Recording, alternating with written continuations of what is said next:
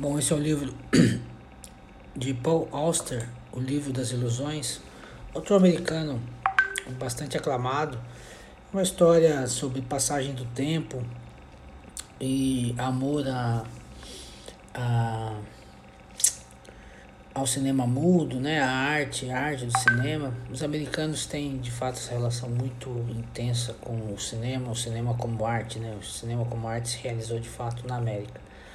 Vale bastante a pena, um autor bastante aclamado, um autor é, bastante produtivo e aclamado.